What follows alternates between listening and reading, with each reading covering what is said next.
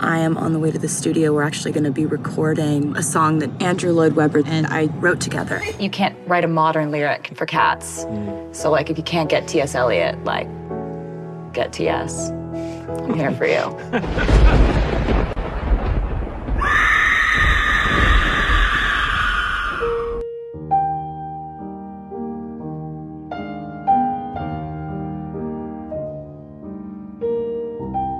Miau, miau! Seja muito bem-vindo ao Esqueleto do Armário, o seu podcast criado por três gatos gélico mórbidos. Eu sou o Gus, o gato do teatro, e eu estou gravando esse podcast direto da piscina memorial do Andrew Lloyd Webber.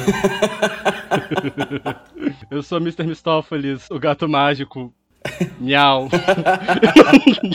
Detalhe, ouvintes. O Álvaro está com um, um narizinho e o bigodinho de, de gato desenhado. Imagine ele falando miau com essa maquiagem. Miau. E eu sou a gata bombalurina, porque é um nome muito felino, muito cante pra se ter. Infelizmente desperdiçaram com a Taylor Swift no filme, né? Mas tipo... Ô, garoto! Pelo amor de Deus! Não provoca ele! Não provoca Ai, viado, ele. a gente tá fazendo episódio sobre cats, a gente já chutou a- o balde, sabe? E hoje, como vocês perceberam, hoje é com um tema especialíssimo. Por quê? Porque fim de ano pede tema especial, pede algo grande pra saída do ano, e todo ano a gente pensa em algo diferente. Se você acompanha o Esqueletos há alguns anos, você lembra sempre de outros especiais de fim de ano. E a gente sempre tenta pensar em algo diferente. A gente tenta sempre. A gente tenta nunca repetir o que a gente fez no ano anterior. E daí esse ano a gente pensou, não, vamos fazer um tema muito especial, um tema que a gente fala há bastante tempo, alguma coisa que a gente já fez teaser, assim, ah, a gente sempre quis fazer um episódio sobre isso. Então esse ano a gente decidiu encerrar 2023, um ano maravilhoso, falando sobre Cats, o musical do Andrew Lloyd Webber, e Cats, o filme do Toby Hooper. Eu ia falar Tom, Tom Hooper. Hooper. Tom Hooper. Tô Biel do Ataque da Serra Elétrica. Toby Hooper's cat, sabe? Então a gente tá aqui pra falar de, de um dos musicais mais infames da história. A gente tá aqui pra tentar descobrir o que, que é o que, que é Cats.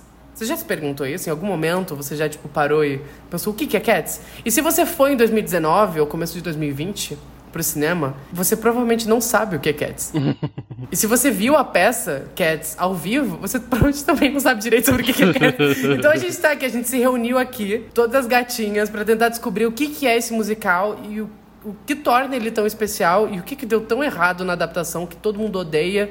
E é isso, especial de fim de ano de Cats. Espero que vocês gostem. The third musical nominated as the season's best is Cats, written by Andrew Lloyd Webber, based on the T.S. Eliot poems, and directed by Trevor Nunn. Here is Betty Buckley, along with much of the feline population of that musical.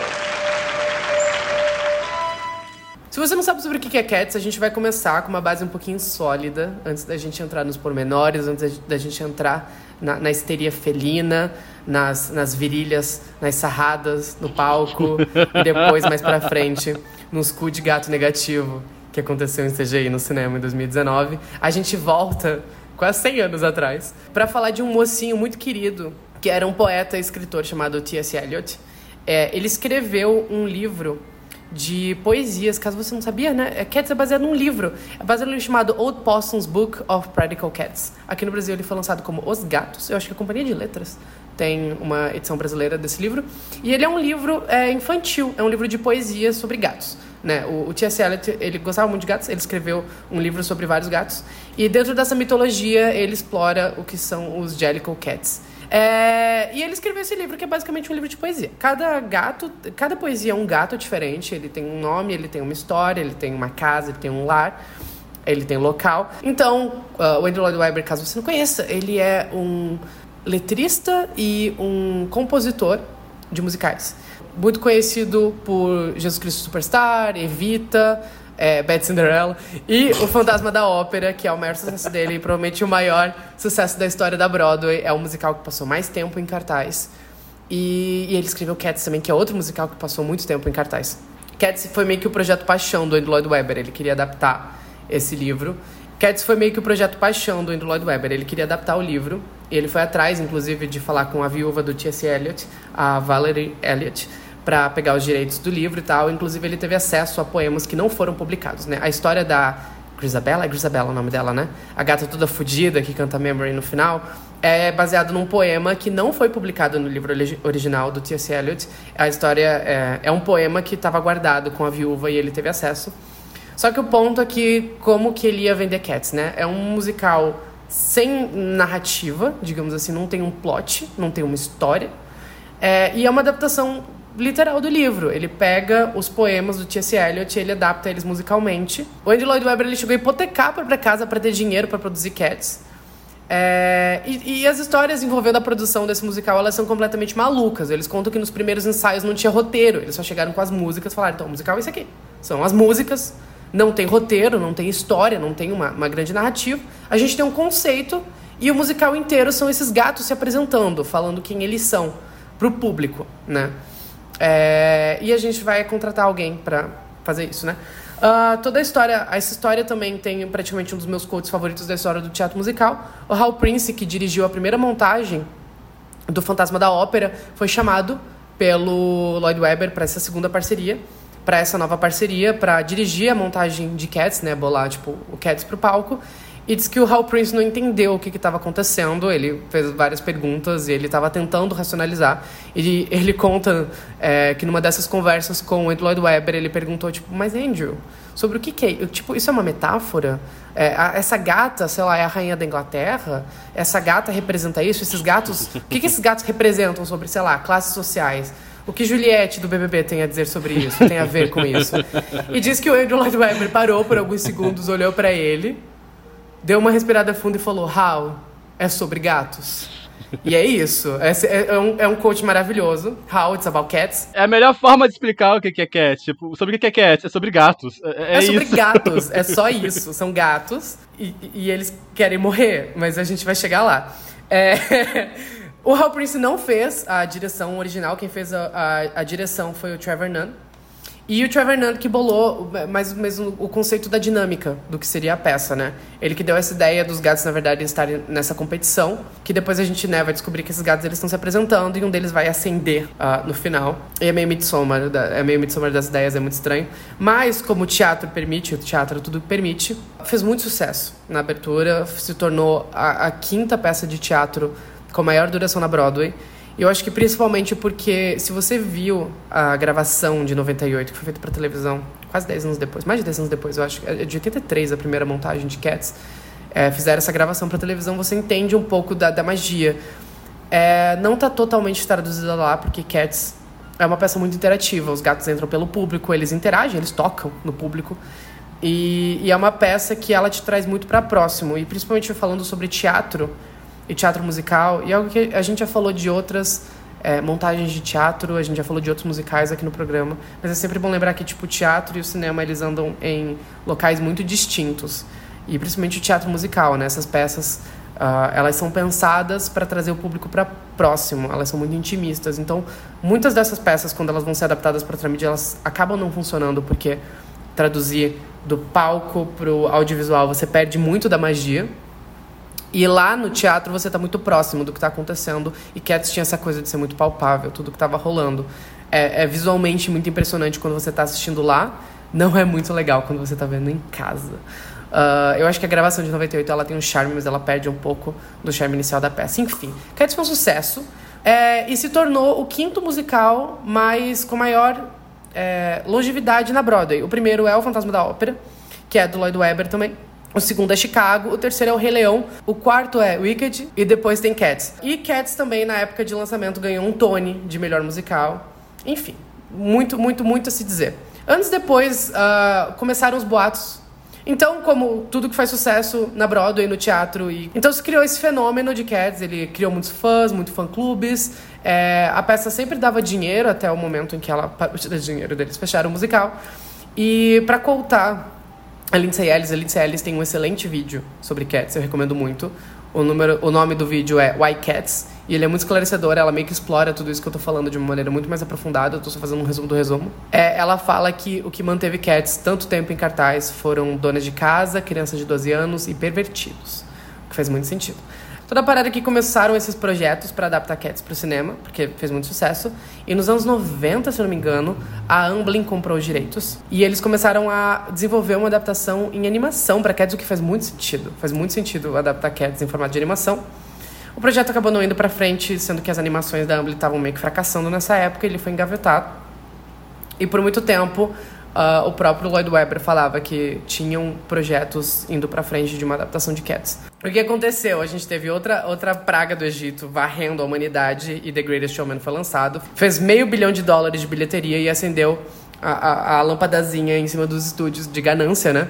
E eles falaram: caralho, musicais talvez deem dinheiro se eles forem muito desinteressantes e com as piores músicas já escritas, mas que podem tocar na academia ou na apresentação do meu enteado, do grupo de dança dele, né?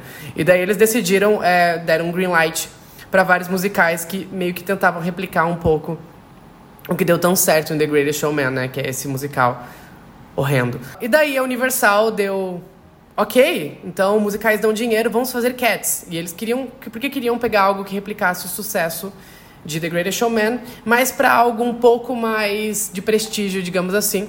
Então eles chamaram o criminoso de guerra Tom Hooper, que tinha destruído, destroçado, aniquilado, é, deixado as traças Os Miseráveis, mas que deu certo em premiação, porque a academia odeia musicais. E eles trouxeram ele para fazer essa abordagem um pouco mais realista, mais de prestígio, né, dar um pouco de prestígio para Cats. E daí aconteceu o Cats, 2019. E o avião atingiu a segunda torre, né? eu já tinha ouvido falar de Cats, tipo, eu sabia que existia uma peça sobre gatos chamada Cats. Se você assiste sitcoms, provavelmente você viu alguma piada sobre Cats em algum momento. Simples já fizeram.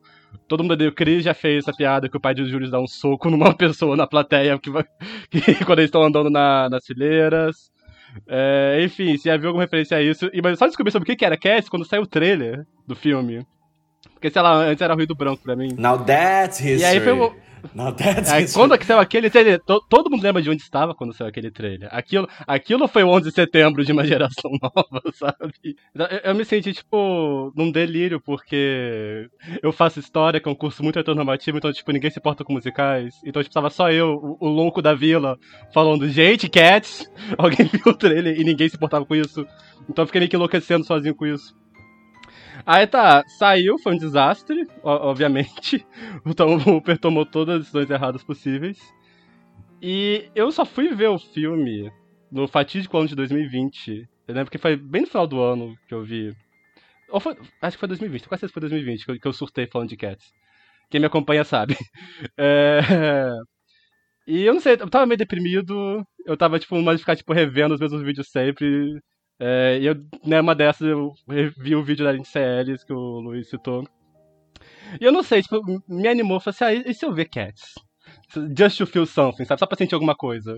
E eu dei play em Cats, do, do Tom Hooper. E. Eu não sei explicar, tipo, eu comecei gargalhando, porque, tipo, é, é muito bizarro os dois que ele toma, tipo. O musical da Broadway, ele é muito estilizado, no geral. Tipo, ele é uma coisa. Ele é muito lúdico, porque, tipo, temos esse cenário como se fosse um lixão. E todas as. A maior parte das interações com os personagens pegando lixo e montando coisas. Então, tipo, eles montam fantasias, eles montam trens. Tipo, tem essa coisa meio lúdica, meio brincalhona acontecendo na peça de teatro. É tudo muito estilizado, os colãs são umas coisas muito é, coloridas. Eles não parecem gatos de verdade, sabe? Tipo, tirando as, as orelhas que eles usam, tipo, as roupas são utilizadas, não parecem gatos de verdade. No filme tá uma decisão muito estranha de, tipo, tentar parecer gatos antropomorfizados, então, tipo, temos essa imagem muito estranha de, tipo... Eu não sei explicar, você já, você já viu uma imagem de Cat? Você já viu, você sabe o que eu estou falando, o puro horror de ver essa imagem. Mas, tipo, no filme fica mais estranho, porque, tipo, os movimentos deles, tipo, eles se movimentam às vezes de quatro, às vezes de duas patas, às vezes nenhum dos dois. Pelo menos logo no começo que o gato cinza, que eu não lembro o nome. Tem uns nomes muito estranhos, eu não lembro de todos. Mas é aquele gato cinza que, fica guiando a Vitória, que é a protagonista a parte do tempo. Na primeira cena, tipo, ele desce a parede na vertical como se fosse uma aranha quase. Gato não se move desse jeito. e, enfim, no começo eu tava rindo, tipo, de ah, essa baboseira toda. Mas quando o filme me ganhou, quando o filme, tipo. Quando, quando eu larguei as séries da realidade e entrei de vez na situação toda, foi na cena do Bar de Leite, que é a música do Rotten Tugger. Que, né? eu, eu, tentei achar o áudio que eu mandei no grupo dos meus amigos quando assisti esse vídeo, que eu mandei três áudios seguidos, sem conseguir esboçar uma palavra, só rindo sem parar. Só que eu acho que eu perdi esse áudio. e essa eu me perdi completamente nela, eu descaralhei. Eu não sei, acho que foi esse ponto que o filme ganhou, porque eu, tava, eu comecei a ver meio ironicamente, perto do final, eu tava meio tão enlaçado pela lambança que é esse filme, que eu tava, tipo, genuinamente emocionado, chorando com a gata pedindo pra morrer. Então, esse é um, eu tô falando sério, eu, eu chorei com o Memory quando eu vi a primeira vez. Eu achei muito bonita a cena do, do Beautiful Ghost também. e eu tenho essa relação muito especial com Cats, que é a terceira vez que eu vi esse filme. Eu lembro quando eu vi o, o filme Tom Hooper, quando eu acabei de ver, eu imediatamente baixei a versão teatral pra poder assistir. E eu fiquei obcecado por ela também. Que é muito melhor, mas, tipo, pra mim, o filme de Cats tem esse apelo muito específico. Eu não tô conseguindo me levar a sério vendo a minha imagem com esse bigode de gato falando isso. Eu também não, eu tô, eu tô assim. Você tá associando. eu tô achando muito bonito, sabe? Mas, tipo. é, tá, pra mim, o filme tem um apelo, que é o que faz acreditar que esse filme irá, barra, já está ganhando status de cult. Quer dizer que é um filme que eles tomam decisões muito erradas hora de fazer. É, é, o filme tá nesse lugar muito estranho de tentar ser realista com uma história que, pelo amor de Deus, sabe? Tipo, é sobre gatos cantando sobre querer morrer, tipo, a graça musical é justamente é ser estilizada. E ele não vai nem pro realismo, nem necessariamente pro estilizado, porque tem umas horas que ele me ignora um pouco isso, tipo, sabe, os gatos têm sapatos, por exemplo, tipo, não é o mundo real, gato não usa all-star, sabe? Ou salto alto. É, decisões estranhas de ritmo, só que ao mesmo tempo, esse filme, pra mim, ele entra na, naquele lugar, tipo, de decisões que, ao mesmo tempo que elas estão erradas, foram responsáveis por gerar um resultado único, de alguma forma.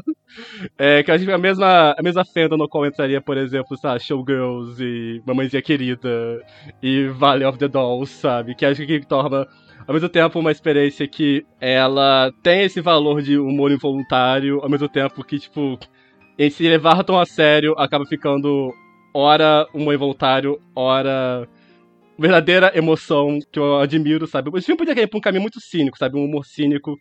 Ao mesmo tempo que. É, só que ele escolhe por um caminho muito sério, que às vezes é de resultados muito estranhos, mas às vezes acho que vale a pena, tipo, Memory, sabe? Que acho que acaba tendo resultados esperado. É, e enfim, tipo, é, essa é, é, o que eu falo, eu acho, tipo, que torna Cats experiência única. Ele tem um, um quê de desastre que torna atraente de você ver um trem descarrilhando, ao mesmo tempo que, tipo, ele gera um resultado muito único. É, momentos que eu acho competentes. Eu gosto muito da cena do trem, eu gosto muito da cena do, do. Skimbolchenko, do, do gato do, do sapateado. Eu gosto muito do Skimble Shanks, eu gosto muito da cena do Memory. A da, a, eu gosto muito da música da Taylor Swift. Eu gosto do visual do filme, que é muito estranho, parece um diálogo essa porra desse filme. Tipo, aquelas cores berrantes inundando o cenário. Tem uma cena de dança quando eles entram no teatro que parece uma cena de dança de suspire aquilo, sabe? Tipo, eles começam a se tremer, rastejar no chão, assim. Enfim, eu tenho uma relação meio passional com o Cat, já vi três vezes. É, é um ótimo filme para se ver com amigos. E como eu disse, tipo, ele tem vários elementos de desastre que ao mesmo tempo eu genuinamente gosto deles. Nossa, foi muito fascinante ouvir o Álvaro falar tão apaixonadamente sobre Cats com os bigodinhos de gato desenhados na cara dele. Eu tava. Eu, eu não estou sendo irônico quando eu falo que eu sou obcecado por Cats. Pois é, eu, eu, obse... A gente observou, sabe? Toda Vocês essa... estavam lá. Eu, le... eu lembro, eu lembro do começo. Eu lembro daquele tweet. Porque ninguém me disse que Cats era um diálogo, sabe? Eu lembro. Eu tava lá. e, e, a partir de lá foi só ladeira abaixo. Ou acima, né? Depende do ponto de vista.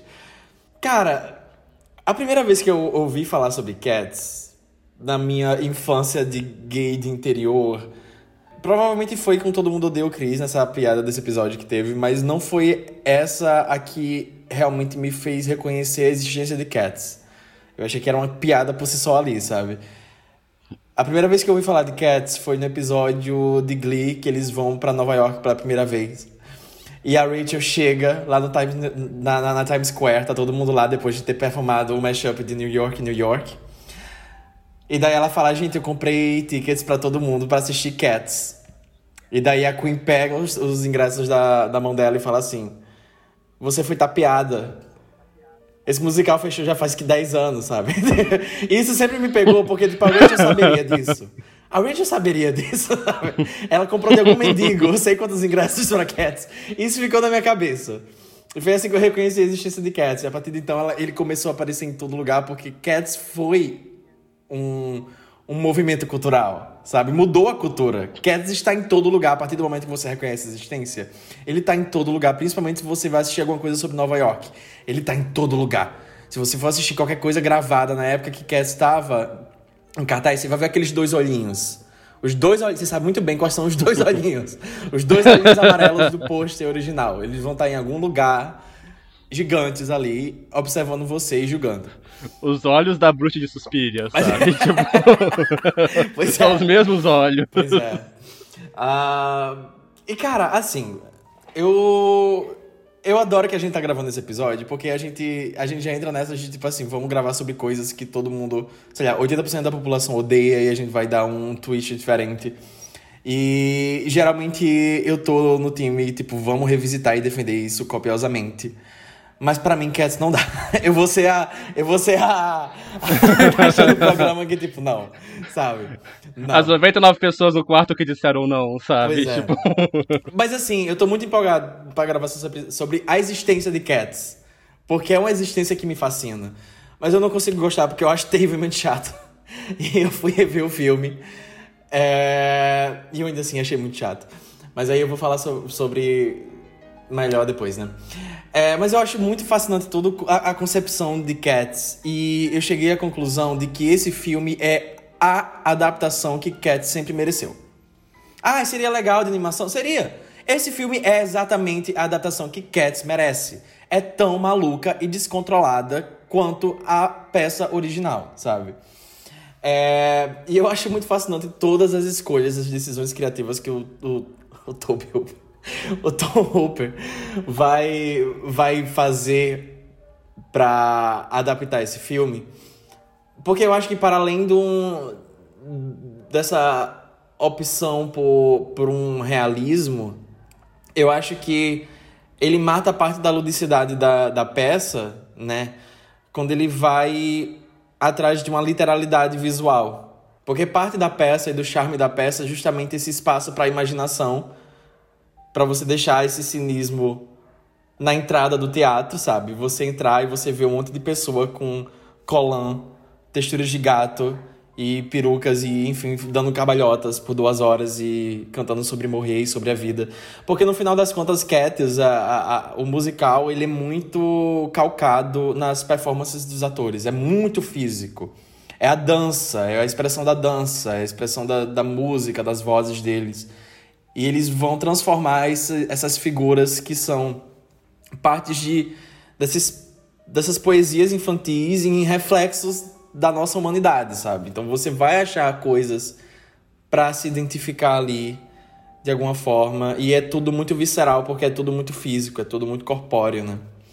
É, tem um vídeo que eu tava vendo em preparação, um vídeo muito bom, inclusive, vou deixar a recomendação junto com o vídeo da Lindsay Ellis. Inclusive tá conectado esses dois vídeos, porque a Lindsay Ellis faz uma participaçãozinha de voz nesse vídeo que eu vou recomendar. Que é um vídeo que a Maggie Mayfish, que é uma youtuber, ela fez sobre Cats e fez mais dando um contexto em relação à criação e o livro original e o T.S. Eliot. E basicamente ela vai falar como Cats é essa ale- alegoria fascista para crianças. Porque o T.S. Eliot era um pouco fascista, sabe? É, é muito bom esse vídeo, é muito bom, tem muitas fofoquinhas. Mas ela vai inserir um pouco também da experiência dela com Cats e tal, e ela fala sobre como na faculdade ela participou de um curso de dança de de, de dança artística e eles fizeram cats lá, eles, eles ela fala muito sobre como a peça ela permite acessar é, certas expressões do corpo que você não consegue colocar em, em voz ou você não, não, não consegue falar por algum motivo, você não consegue acessar. E a dança ela vai conseguir fazer isso. E é, é- a, a peça original, por mais ridícula que ela possa soar, ela é sobre isso, sabe? E é muito bonito. Pra mim, eu acho que o filme mata isso. Porque ele vai colocar o máximo de distrações erradas pra tirar a atenção disso. Então, como é que. Tipo, tá, a cena do The Memory eu também dei uma choradinha na primeira vez que eu assisti, porque a Jennifer Hudson é muito boa e ela tá cantando isso muito bem, sabe? É muito visceral o jeito que, eles, que ela canta Memory. E a música é linda, sabe? A música é linda. Lembra muita gente de São Paulo, a gente podre de bêbado cantando essa música. Quatro horas da manhã, sabe? Nossa, Momentos, existe momentos. esse vídeo. E Beautiful Ghosts. Cantaram Beautiful Ghost também, eu lembro só de Memory. Todo mundo podre de bêbado. Alguém botou Beautiful Ghosts no karaokê. E a gente fez Foi coro. Tiago, foi Tiago, que foi Tiago, sabe? Foi Thiago, foi Thiago, foi Existe Thiago. vídeo disso ou foi só pro Não, só tem fotos na, na. Tem fotos no Cybershot. É, eu acho que o filme do Cats, ele vai matar um pouco disso, desse charme pra mim e... Só que aí ele vai possibilitar outros tipos de experiências, obviamente, porque esse filme é um pesadelo visual de duas horas. Eu acho que é uma coisa que nem a mente mais abstrata e perturbada conseguiria, sabe? Raciocinar num estado... A minha mente abstrata e perturbada conseguiu. É, é absurdo. Eu, eu- eu sou extremamente fascinado com tudo isso. É uma pena que eu acho o filme muito chato. E o Tom Hooper é um chato. Mas é, é, ainda assim eu acho muito fascinante tudo que ele consegue alcançar, porque ainda assim tá muito. Por mais distante que emocionalmente esse filme esteja da, do que é especial do musical original, ainda assim ele tá muito fiel. Tipo, as coisas estão lá. Mas você jogou num, num processador de inteligência artificial. E ele gerou essa imagem completamente abstrata. Os dedos não são dedos, sabe? Tem coisa faltando ali. Se você der um zoom no olho dos atores, se você vai ver, sabe? Não tem nada lá. É, é ba- basicamente isso. É basica- são, são, são alguns dos nomes mais famosos, uns- alguns dos rostos mais reconhecíveis em 2019 sendo humilhados por duas horas. É, eu queria muito ver, sabe o quê? A versão, a versão sem efeitos. Eu queria ver eles de, de roupa colã verde e bege, pulando pra cima e pra baixo no estúdio. E can- eu queria muito ver essa versão, de verdade. o que mais me marcou desde a primeira vez que eu vi é aquele momento do final que a, que a Judy Dench tá, tipo, 10 minutos falando, no monólogo, olhando pra câmera. E, tipo, ela, ela, tipo, ela, ela Judy Dench, ela Judy Dench, né, com a seriedade dela, como se fosse um soneto de Shakespeare que ela tá atuando ali. E ela fica, tipo, muito séria, e ela bota, tipo, a mão no peito uma hora e fala, Oh, cat. isso, aí tanto. Tipo, você vai fazer reverência no gato e fala, Oh, cat. Vocês se lembram que na época que o filme lançou, ele foi lançado com os efeitos inacabados? E daí, tipo, a Judy Dench tava com um relógio na, no braço no filme. Tem um detalhe muito interessante sobre isso que vem de produção. Que né, o pessoal já sabe hoje em dia que Cats foi lançado inicialmente inacabado. Ah, eles estreou nos cinemas e a equipe de efeitos visuais ainda estava finalizando o filme. Eles continuaram finalizando o filme até ele sair depois dos cinemas. Então, ah, existem histórias de que isso são rumores. Tipo, ninguém saiu dizendo isso abertamente. Nada disso foi dito abertamente. Isso são tudo rumores. Mas que ah, os exibidores recebiam novas cópias de Cats para exibir no cinema, com o filme mais atualizado a cada dia, a cada semana. Toda essa putaria aconteceu por causa do Toby Hooper. Que ele, ele... Tom. Tom! Tom! O, que merda! o homem já tava frio no túmulo já, Luiz, Tudo isso aconteceu porque o Tom Hooper é o pior diretor em, atuali- em atividade na atualidade. Ele é horrível em tudo que ele se propõe. Esse homem nunca dirigiu um filme bom na vida dele. Ele vai pagar. Ele vai pagar. Um dia ele vai pagar por todos os crimes que ele cometeu. Mas eu acho que principalmente ah, é, é interessante observar Cats tendo em vista que é o, o mesmo cara que cometeu Os Miseráveis, a adaptação dos Miseráveis. Principalmente porque o Tom Hooper ele é um diretor muito desinteressado no teatro musical, o que não faz sentido porque que esse homem pegou para dirigir musicais. Já é algo que ele faz, é, é já algo que ele cometeu em Os Miseráveis. Eu acho que principalmente porque, como eu falei no começo, existe uma diferença muito grande entre o que você põe é, num, num palco e o que você vai, como você vai transpor isso para a tela de cinema. E é algo muito complicado, de verdade, porque o palco ele permite coisas que o audiovisual não permite. Eu acho que principalmente o lúdico, a suspensão de descrença, as pessoas elas são muito mais suscetíveis a aceitar aquilo tudo ah, quando estão no palco, porque você está vendo as coisas, elas são muito próximas de você. E é uma energia muito diferente do que você estar num teatro assistindo uma peça, porque as pessoas estão ali de verdade na sua frente fazendo as coisas. E você vê uma obra audiovisual que tem um grau de separação um pouco maior. Pode ser muito próximo, mas não é tão próximo. É, e tipo, no, no palco, na experiência do teatro, sua imaginação preenche o resto, sabe? Quando você vai colocar isso, tudo aquilo de forma tão literal e tão limitadamente literal nesse sentido que não tem espaço para o público preencher isso, não tem espaço para essa ludicidade acontecer nessa relação você perde o charme, ainda mais quando você coloca algo tão feio, sabe? É, eu acho que até coisas como, por exemplo, é muito comum você ver essas grandes peças que são meio que epopeias, assim, são histórias que se passam ao longo de anos, que é no caso dos Miseráveis. Uh, tá tudo bem, tipo, a, a, as incongruências, a passagem de tempo são um pouco estranha. Você entende que passou 20 anos na história e as pessoas estão iguais, é, só, sei lá, com uma peruca diferente. A passagem de tempo no teatro ela é muito palpada, uh, ela é muito calcada entre o que entra e o que sai do palco. E aquele palco ele representa um mundo inteiro de possibilidades, né? Uh, isso vai de tipo peças em que você tem rotatividade de cenário, você tem grandes cenários, grandes coisas acontecendo, até peças um pouco mais intimistas. Que é o caso de Cats. O Cats só tem um cenário. Tem muita coisa acontecendo ali, tipo, muitas fantasias, muitos figurantes, muita, muita gente. Tem muita gente o tempo todo na peça. Mas é um cenário só. Eu acho que é algo que até é muito difícil você realmente transportar isso para o cinema sem você perder a magia ou você adaptar. Você precisa meio que achar um meio termo, né? Entre o audiovisual e o teatro.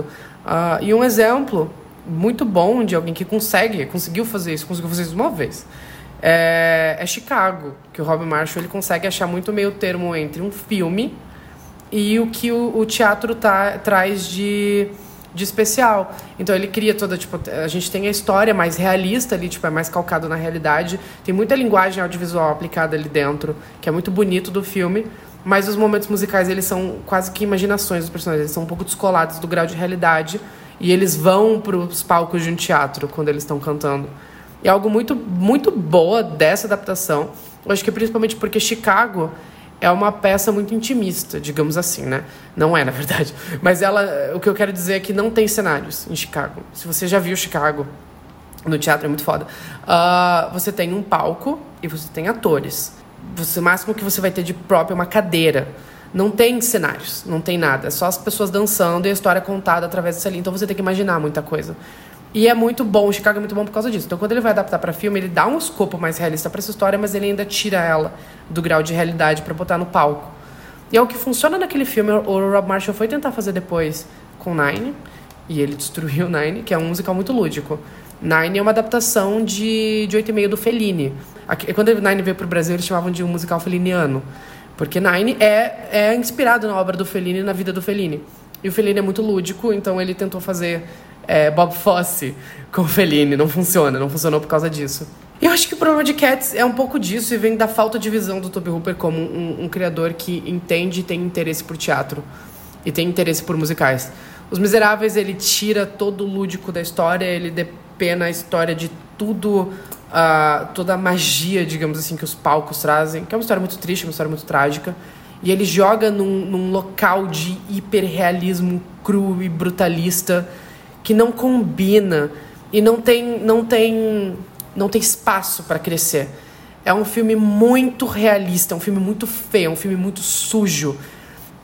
E, e, principalmente, tipo, você vê ali uma recriação muito fiel das ruas de Paris durante a revolta e, e sangue, tem muito sangue nesse filme. É, sangue espalhado no negócio, a, a, o, tudo muito cru, tudo muito sujo, muita lama, muito. Um filme fedido. Os Miseráveis do, do Tom Hooper é um filme muito fedido é, em que as pessoas, do nada, elas começam a cantar baladas românticas.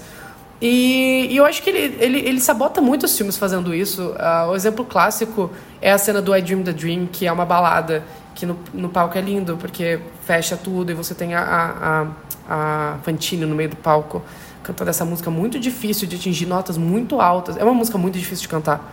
Você tem que ser muito talentoso para conseguir fazer. Ele bota ele reto e toda fodida, sentada.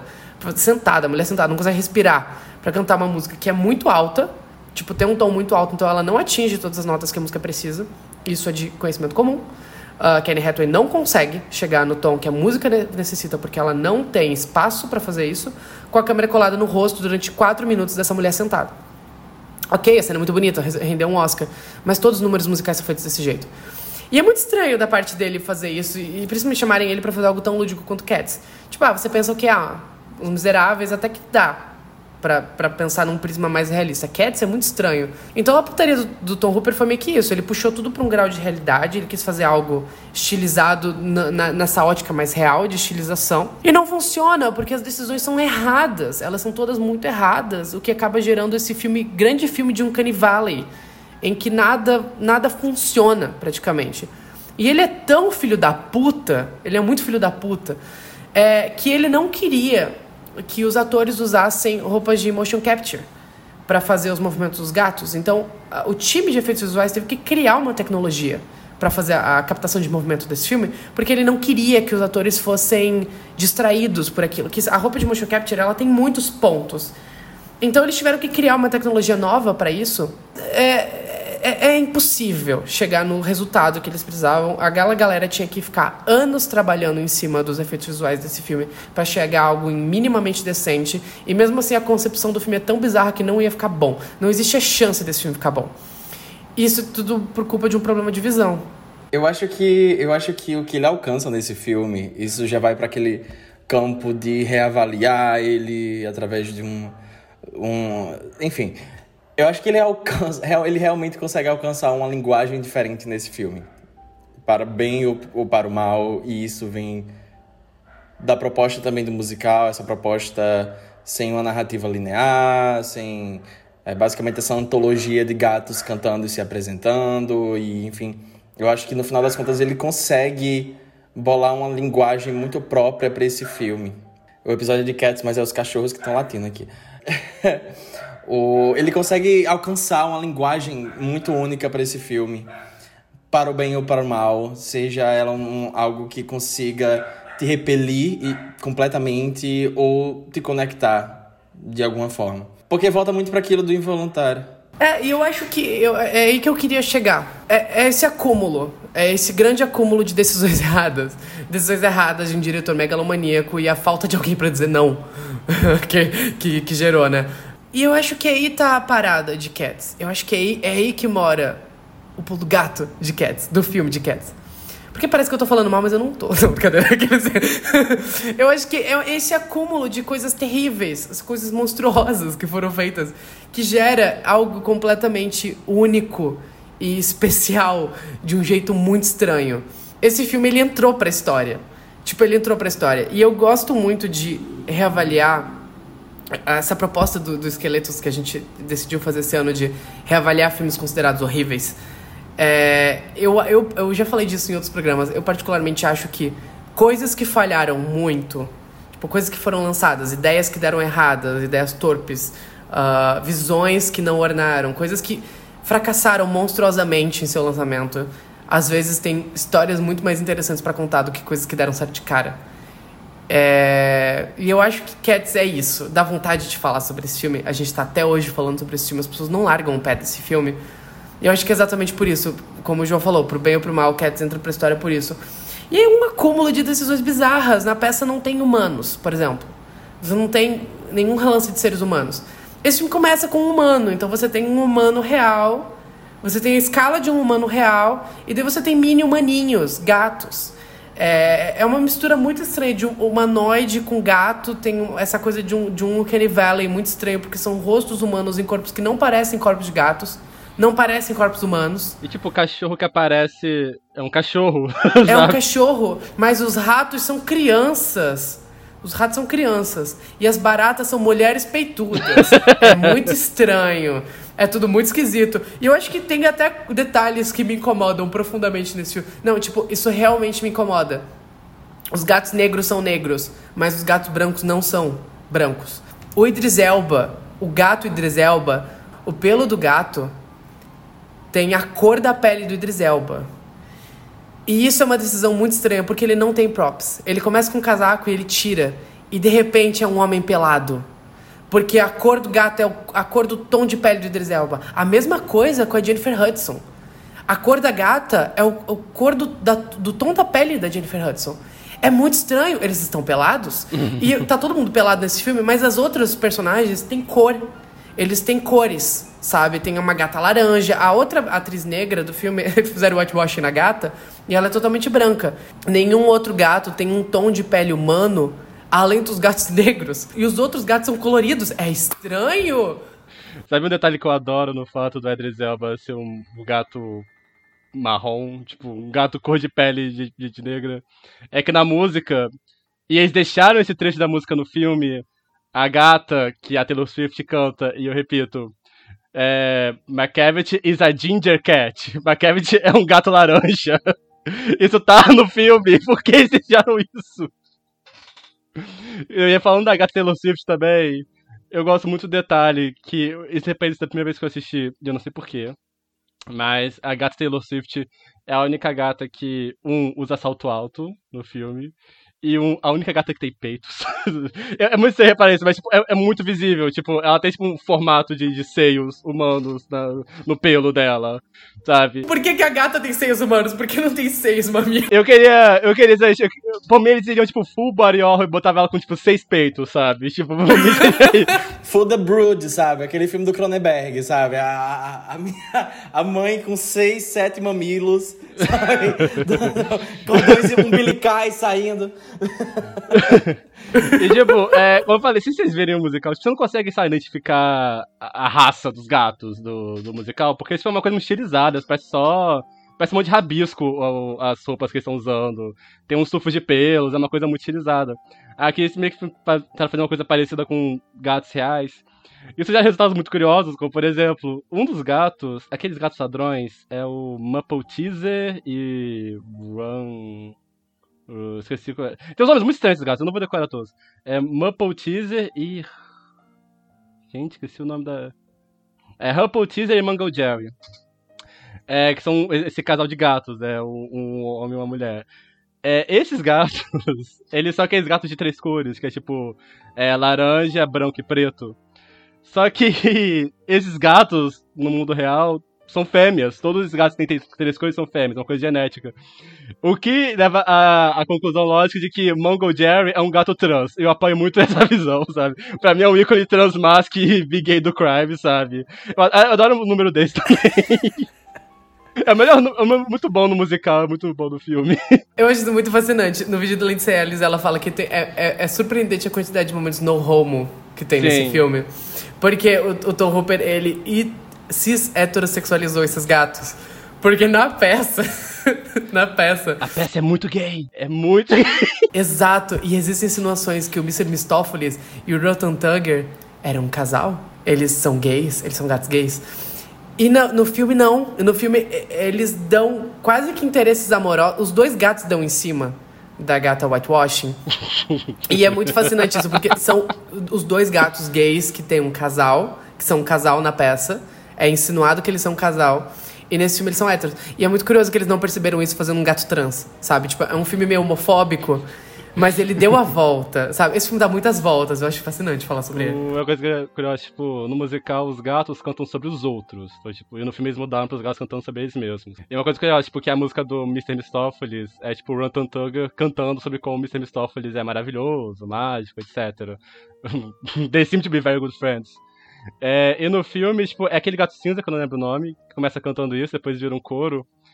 E eu gosto muito da insinuação que o filme faz, de que, tipo, o, o só consegue fazer a mágica quando a Vitória começa a cantar. tipo, a magia da heterossexualidade salvando o dia, no final das contas, sabe? Ah, Mr. Mistopheles é meu favorito da peça. Do filme ele é meio chatinho, tadinho. Mas, mas eu gosto dele ser todo meio baby girl, sabe? Tipo, meio, tipo... é, romantical cat, sabe? Eu não sei, eu não sei, eu não sei mais o que falar sobre esse musical. Eu acho muito engraçado como a escala dele muda ao longo do filme. É horrível. É, é completamente a moda caralha, sabe? Tipo, eles vão mudando de acordo com o cenário, de acordo com. É engraçado porque eles, eles têm esse esforço de colocar um, um, um estendinho humano no começo do filme para estabelecer essa escala, jogando a coitada da gata dentro de um saco. É, e daí depois eles vão variando e perdendo a mão e a noção. Eu, eu tenho um, Eu queria muito sentar com cinco pessoas da equipe da, da, dos efeitos especiais desse filme e escrever um livro. Eu teria tantas coisas. Ah, a cena dos talheres, tipo, ela é do tamanho do garfo. É, sabe? tipo, é dos talheres. É toda, isso. toda a cena da, da, da gata Rebel Wilson, que é a, a Jenny Ann Dots. Toda aquela cena também é muito bizarra porque tem muitos elementos pra estabelecer escala. Ela é muito bizarra, ponto. É muito bizarra, ponto. O que são os ratos? O que são os, Os ra- ratos? Os ratos crianças e as baratas, o exército de, de- baratas. Muitas, muitas cenas, muitos shots de virilhas felinas. Sem buticos, sabe? Tipo, esse é fiel, esse é fiel musical. Isso é fiel musical. Não, com certeza, com certeza. É bem menos sexual que o musical, inclusive. Exato. Tipo, do Rotten Tugger tem muita insinuação de sexo oral naquele número, É por alguma muita. razão. É muito. E tipo, no musical tem, tem, tem muita essa energia sexual. No filme não tem essa energia sexual, então são só virilhas de gatos no rosto da Rebel Wilson. Ela toda aberta, sabe, assim, com as pernas assim. E a câmera no meio. o que tá acontecendo? É real. Eu queria muito, muito, muito um dia ter a oportunidade de rever esse filme. Seria a última vez que eu reveria esse filme. Chapado, completamente chapado. LSD. Sabe? Eu nu- nunca experimentei, tenho orgulho disso, mas experimentaria fazer chiquetes. Porque eu acho que minha vida mudaria completamente depois dessa. Eu viria as coisas com outros olhos. O Ian McKellen é a única pessoa que defendeu esse filme quando ele saiu. Tipo, ele se orgulhava de ter feito Cats, ele defendeu o Cats, ao contrário de todo mundo que meio que largou de mão. Tipo, a Rebel Wilson ainda apresentar o Globo de Ouro de preto, falando que ela tava de luto pelo filme Cats, uma parada assim, sabe? Tipo, todo mundo largou de mão. Sim, mas sabe uma pessoa também que se orgulha de ter participado de Cats? A Taylor Swift. Ela disse que não se arrepende de ter participado daquele Weird Ass Movie. tipo, aquele filme esquisito pra cacete, mais ou menos. A música dela eu gosto do, do Beautiful Ghosts que, que tem no filme. É, é das decisões que o filme toma é, que eu acho curiosa é que, tipo, é um filme que ele se leva muito a sério. Isso gera resultados muito estranhos ao longo do filme. Tipo, o começo é muito esquisito, porque tá, tipo, todo mundo com uma seriedade, tipo, Shakespeareana, falando sobre Jellicle Cats. Sabe, tipo, aquele número que tá apresentando, aquele número no cemitério, na luz do luar, que a gata dança.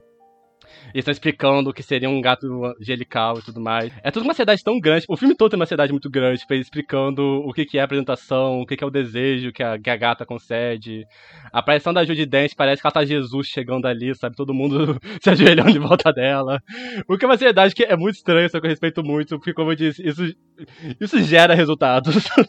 Não sei vai, se é positivo ou negativo, pra mim foi positivo, mas, tipo, efetivamente gera resultados emocionais, que eu admiro, eu admiro isso no filme. Eu admiro ele não ser. eh, ele é um pouquinho cínico, mas acho que ele não chega a ser cínico igual tipo, você esperaria de um filme eh, sobre cats, sabe? Tipo, a gente tá nessa era pós-irônica, que eu acho que o caminho mais fácil seria fazer um filme cheio de piscadinha, do tipo. Sabemos como isso tudo é estranho, sabemos como isso tudo é horrível. E eu admiro quanto o filme tem, toma decisões ruins, mas abraça todas elas de forma muito forte. Eu admiro isso, é, legitimamente. É, uma coisa que, depois de decisões estranhas, é, esse filme tem um tratamento muito estranho pros personagens gordos. eu gostaria, preciso apontar isso. É, no, no musical, tipo, tem muitas músicas e piadinhas sobre, tipo, os gatos serem gordos, só que aquelas piadas, tipo... É, se você já viu, se você tá na internet há 10 minutos, você já viu algum vídeo de gato. Certamente vão ter vários vídeos de gatos gordos, e é muito as piadas do musical giram em torno disso. É, tipo, ah, os gatos são gordinhos e preguiçosos, eles ficam se coçando, gato, gato guloso. Tipo, como são, como como é uma coisa muito estilizada, você acaba abraçando isso também, tipo...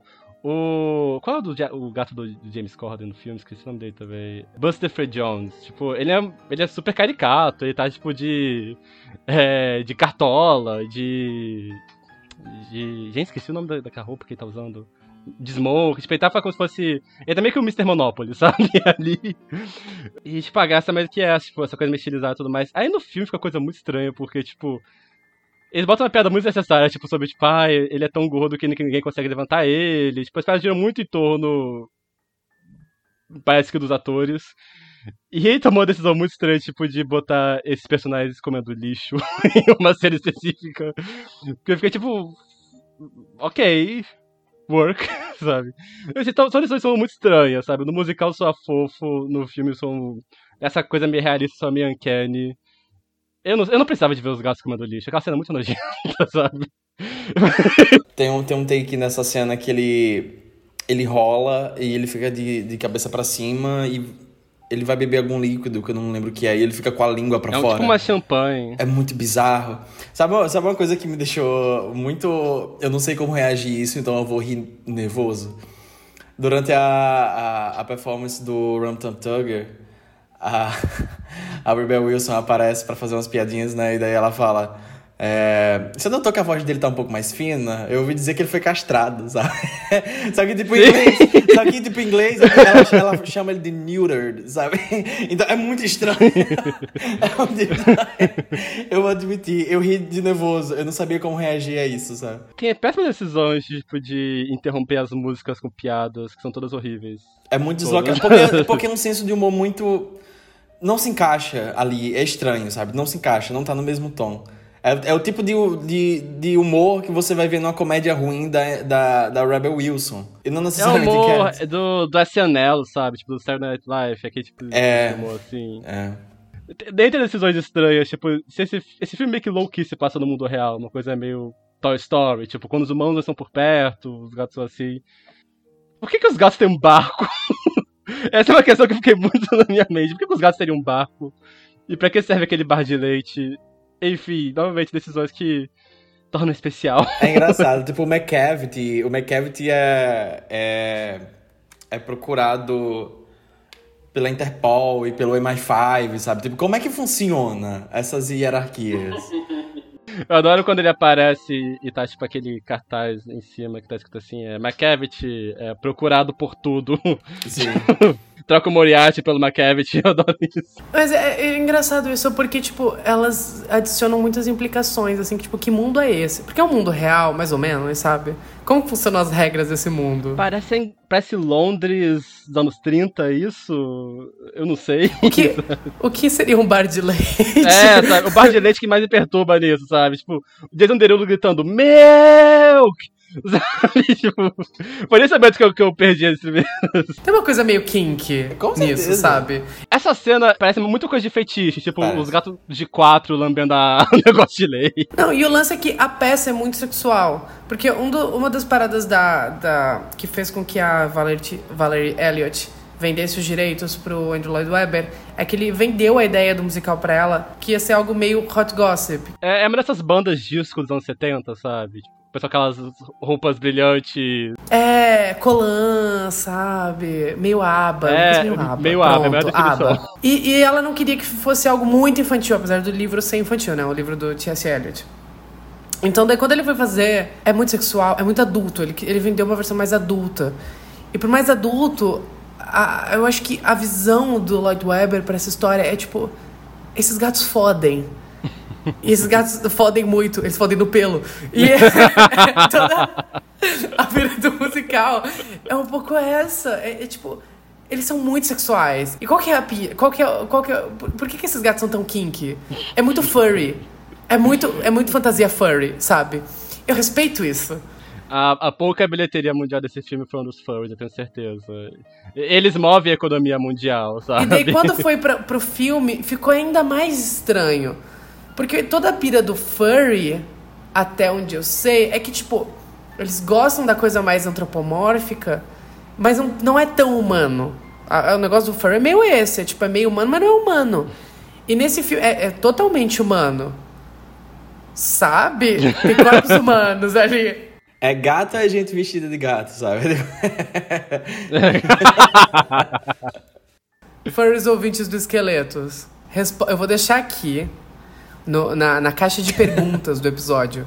Você, furry, vai na caixa de perguntas do episódio no Spotify e responda. Quer essa apela pra você? Você sente alguma Coisa coisa? anônimos. Te garantimos sabe? um anonimato. Te garantimos um anonimato. Não, é. é, é... Cats apela pra você, mas Cats o filme, não a peça. Você sente alguma coisa vendo a Taylor Swift de salto? É Uma pergunta. Gato de salto. Fazendo Enfim, sotaque eu quero encerrar o programa nesse tom.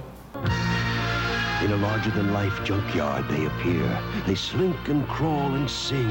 And suddenly, from every corner of the stage and right through the roof of the Winter Garden Theater, the lights begin to flash, the music begins to swell, and the stage begins to soar.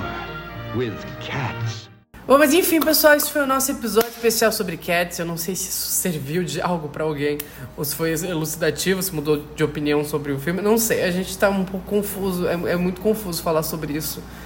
Ativa muitos gatilhos.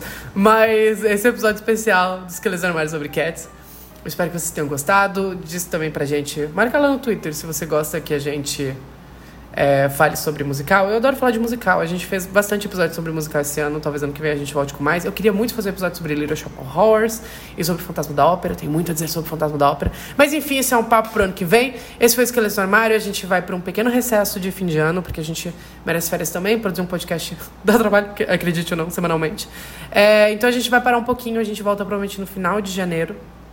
Mas é isso, espero que vocês tenham gostado. Acompanhe a gente sempre nas redes sociais, que sempre vai ter coisa nova por lá.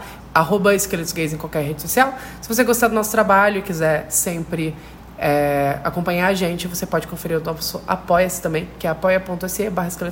E se você quiser me encontrar, é arroba MachadoLE no Instagram. E eu tenho um perfil para postar minhas mídias físicas, que é arroba coisas cabrosa. Então vai lá dar uma olhada, porque eu vou postar a foto do meu vinil de Cats. Eu tenho um vinil de Cats. Eu vou postar lá, então, ah, os detalhezinhos para vocês verem. E é isso.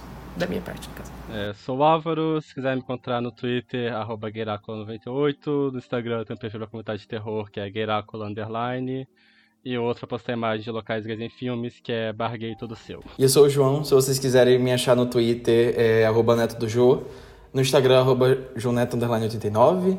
Eu tenho também um perfil profissional, eu sou designer, faço posts de filmes, é arroba nrib, underline design, tanto no Instagram quanto no Twitter. Ah, eu tenho uma ideia pra, pra gente fazer, mas é um exclusivo pro Apoia-se. Eu vou perguntar aqui pro João Neto, se ele não concordar, vai pro programa mesmo assim, porque vai ser engraçado.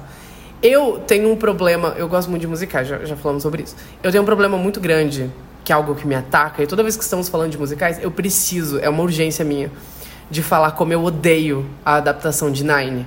Porque eu amo o musical Nine, eu amo o musical Nine, ele é muito especial pra mim.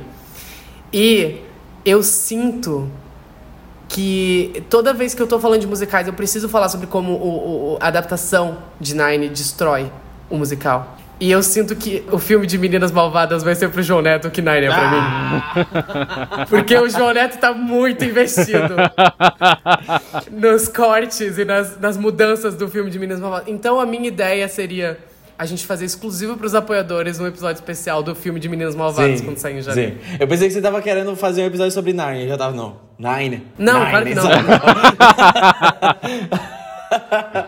Vai. A gente, a, gente, a gente fez o Álvaro ficar escutando música, a gente com o tempo falando do musical. Eu tenho também muito a dizer sobre o musical de Meninas Malvadas. Eu não acho ele bom, mas eu adoro ele. Eu É adoro isso, ele, eu adoro ele. Sabe? É isso. O que eu, mas é, é muito engraçado, porque o João Neto, ele, tipo, do nada, às vezes ele manda assim, gente, eu tô sentindo que eles vão cortar What's Wrong With Me. Eu tô sentindo. a Bibi Wood, na entrevista com o elenco, a Bibi Wood deu a entender. Eu, como assim ela deu a entender? E não tem nada. Daí ele só, tipo, ah, não, mas eu acredito que. Eu acredito que. É porque na, na- no minuto tal ela disse isso. Eu acho que eles vão. Ele tá assim, gente. Cortaram Where Do You Belong. Ele tá assim, eu é. Então, eu sinto que o João vai ter muito o que falar sobre o musical de Minas Malvadas. E eu sinto que daria. Eu tenho também o que falar. Atingir a segunda torre. Ah, eu acho que seria divertido. Eu tô, eu tô investido. É porque é isso, sabe? Tipo, é horrível, mas eu meio que adoro. Eu fiz lobby por quase dois anos pra que a René Rap fosse a Regina. Isso foi antes dela virar uma estrelinha pop sapatônica. Ridícula, sabe? Eu adoro, eu adoro. Eu, eu, eu- tenho um certo fascínio por ela, não sei explicar. É... Mas tá, eu, eu acho que. Eu quero. eu quero.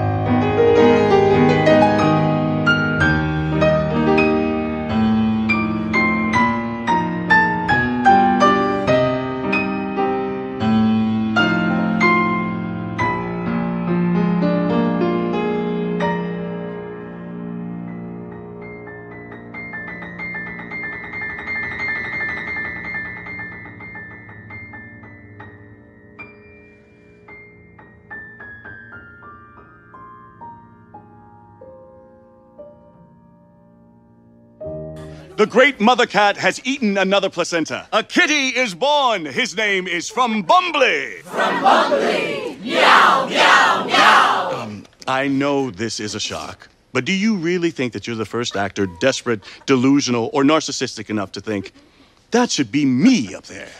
Are you saying cats? Doesn't exist. We just do some poppers and say whatever comes to mind. Jellicle, Griddlebone, Mungo Jerry, Jimmy McCracklins. But I thought the show was based on some poems by T.S. Eliot. And what is Eliot an anagram of? To lie. what about Andrew Lloyd Webber? He wrote the show. Did he? Look carefully. Andrew Lolo Maloney. The mind sees what it wants to see. Also, a lot of people can't read cursive.